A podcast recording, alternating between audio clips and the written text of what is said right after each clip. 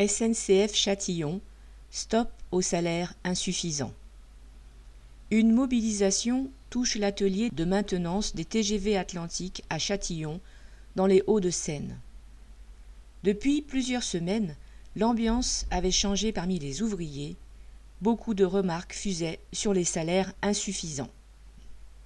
La grève des conducteurs et contrôleurs de l'axe atlantique, qui avait arraché des primes, faisait discuter, alors que la direction de la SNCF, lors des négociations annuelles, annonçait le gel des salaires pour la huitième année consécutive.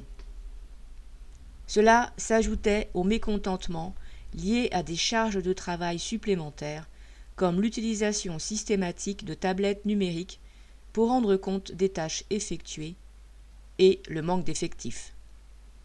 Le 16 novembre, 40 cheminots se sont retrouvés au milieu de l'atelier de Châtillon-Haut. Les revendications ont été votées par cette assemblée. Une prime d'utilisation de l'usage informatique, une prime Covid de 1000 euros, la majoration de la prime de travail, une évolution de carrière plus rapide et des effectifs supplémentaires.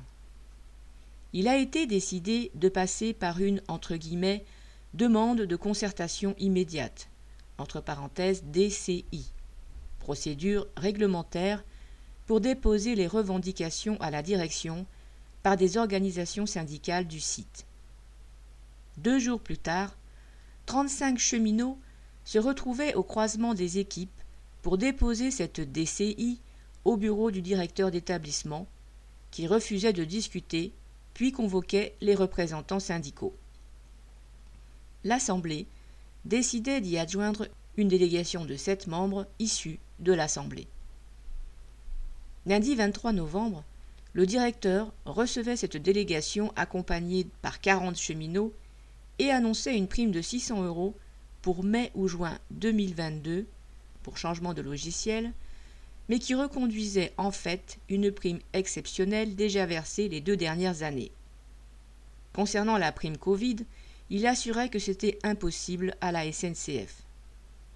Le lendemain, l'assemblée de 40 cheminots décidait d'appeler à une première grève en fin de semaine.